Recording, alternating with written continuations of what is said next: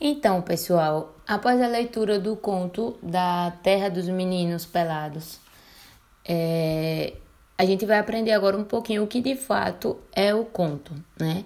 O conto é um gênero textual caracterizado por ser uma narrativa literária curta. Né? Primeiro é interessante a gente é, entender do que se trata gênero textual, né? Só para dar uma recordada. O gênero textual são textos que exercem uma função social específica e ocorrem no nosso dia a dia. Então, eles têm sempre é, uma intenção comunicativa. Então, desde que haja comunicação, né, que há essa intenção de, de comunicação entre os locutores, entre as pessoas que estão é, envolvidas na situação da comunicação, desde que haja que exista essa comunicação é compreendido como gênero textual. Por exemplo, uma receita, uma receita é um gênero textual? Sim. É, uma entrevista é um gênero textual. Um semáforo, por exemplo, né, que está ali com as suas três cores. Então, a partir do momento que acende a luz vermelha, você compreende que você tem que parar. Então, o, o, o semáforo é entendido também como um gênero textual.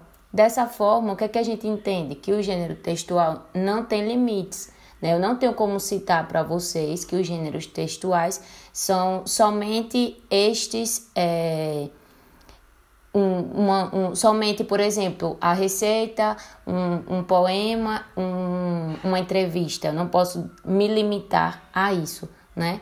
Gênero textual é qualquer situação comunicativa, né? que haja, né, que interajam os interlocutores, que há uma compreensão da comunicação entre os códigos, inclusive, né? Então isso se caracteriza como gênero textual. Então, ele, gênero textual a gente encontra em todas as situações comunicativas do nosso dia a dia. Então, dessa maneira não tenho como limitar. Né? Eles são inúmeras situações que a gente pode vivenciar. Sendo assim, é, voltando ao que é conto, né, o conto é um gênero caracterizado por sua narrativa literária curta, né, justamente é um, um, uma característica muito forte do, do, do conto, e ele tem sempre um começo, meio e fim né, dessa história que vem, vai ser narrada de uma forma, de uma maneira bem breve, porém o suficiente para contar a história completa né? E esse conto possui alguns elementos e, uma, e estrutura bem marcantes, é, sendo que o tipo de história pode indicar o tipo do conto que estamos lendo. E aí nós temos, é, eu vou citar para vocês os principais elementos de um conto. Né? Interessante que vocês fiquem atentos. Porque para que seja essa narrativa, né, esse contar de história seja considerado um conto, é, alguns elementos são característicos, como por exemplo, os personagens, o narrador, o tempo, o espaço, o enredo e o conflito. Então, sobre os personagens, primeiro elemento de um conto, né? As narrativas é, dos contos são sempre reais ou fictícias, né?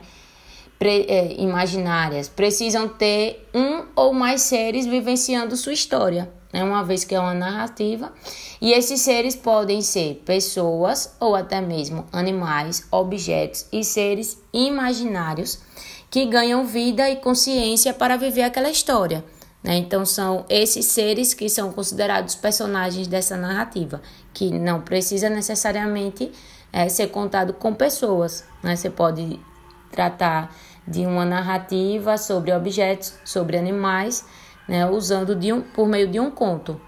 É, embora seja comum que o conto tenha poucos personagens, existem contos com muitos deles, né, que contam às vezes até histórias de algum bairro, de alguma vila, né? Só que mesmo assim, a, essa narrativa continua breve, mesmo que tenha muitos personagens, por exemplo. O segundo elemento característico do conto é o narrador. O narrador, quem é o narrador? O narrador é a voz que conta a história dentro dessa narrativa. E aí ele pode contar a história né, de três maneiras. Nós temos o narrador personagem, o narrador observador e o narrador onisciente. Então, quem é esse narrador personagem? Né? Como é que ele conta a história? O narrador personagem é quando uma das personagens que vivencia a tal história também faz o papel de narrador, ou seja, uma das personagens vai narrar a história. Por isso, muitas das vezes, é, alguns verbos são conjugados em primeira pessoa ou até em terceira pessoa. Primeira pessoa, eu, né? Ou nós, se for do plural. E terceira pessoa, ele ou ela, eles ou elas, né? Depende. E aí, quando o narrador ele conta a história, e ele é personagem da história, o que a gente considera, o que a gente chama de narrador personagem.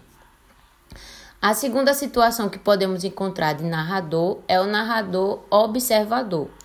Esse tipo de narrador, ele não participa da história. Ao invés disso, ele é apenas uma voz. Ele só vai te contar o que aconteceu ou o que está acontecendo na história. É, entretanto, assim como o leitor, esse narrador não sabe o que se passa na consciência das pessoas. Ele não sabe o que aconteceu no passado, por exemplo, antes daquela história. E nem sabe o que vai acontecer no futuro. Ele apenas conta o que ele observa, o que, o que acontece de fato. Né? Então é apenas essa voz te, te contando uma história. Esse é o narrador observador. E qual é o perfil do narrador onisciente? O narrador onisciente, é, assim como o narrador observador, ele não participa da história. Entretanto, essa voz é onisciente, ou seja, o que é que eu quero dizer com esse onisciente? Ele sabe de tudo é, no universo daquela narrativa. Ele sabe e pode contar o que as personagens estão pensando e sentindo. E também ele conhece ou ele pode contar tanto o passado né, o que aconteceu antes dessa narrativa e o futuro. Então, fica bem claro a diferença entre os três tipos de narradores. Né? Nós temos o narrador personagem, que ele conta e ele é personagem, também ele participa. Nós temos o narrador observador, que é apenas aquela voz que vai te contar a história, né? Então ele apenas observa, o próprio nome diz. E esse narrador onisciente é só você é, lembrar desta palavra, onisciente. Né? Ele não participa, mas ele está, é, ele conhece tudo, como se ele está presente, mas ele não é personagem, né? Certo? Da da, dessa história, dessa narrativa. Mas ele sabe de tudo, do que se passa na mente de todos os, os personagens. Outro elemento também característico do conto é o tempo, né? É, as narrativas passam-se em um período determinado, né? Trata-se do tempo de duração entre o início e o final da narrativa e da época em que a narrativa ocorre. E é mais comum que as histórias dos contos aconteçam em pouco tempo, podendo ser minutos ou até alguns dias, mas é possível que elas também passem durante muitos anos. Né? Depende muito da narrativa, mas o tempo é uma característica muito marcante também do conto. Alguns contos são sobre histórias que se passam nos dias de hoje e outros podem também tratar é, de outras épocas, de um passado ou até mesmo de um futuro imaginado pelo autor né, que vai ser descrito aí por esse narrador. Outro elemento é o espaço, que assim como o tempo, as narrativas também precisam ocorrer em um espaço, que pode ser descrito no conto, né, nessa narrativa, de forma clara ou não, pode estar explícito ou implícito. Né, e aí é esse espaço onde os personagens se situam. Novamente, por se tratar de uma narrativa breve e curta, é mais comum que o conto ocorra em apenas um ou poucos espaços, mas ainda é possível que muitos cenários é, sejam percorridos durante a história, certo? Mas, assim como o tempo, o espaço também é muito importante é, para a narrativa de um conto.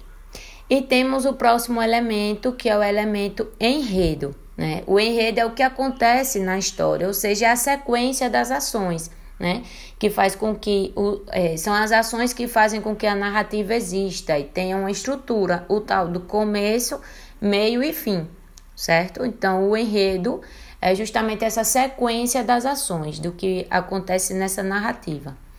E temos, por fim, um do, o último elemento do conto, o conflito. Né? Os contos têm sempre um conflito, que é uma situação gerada por uma ação inicial, né?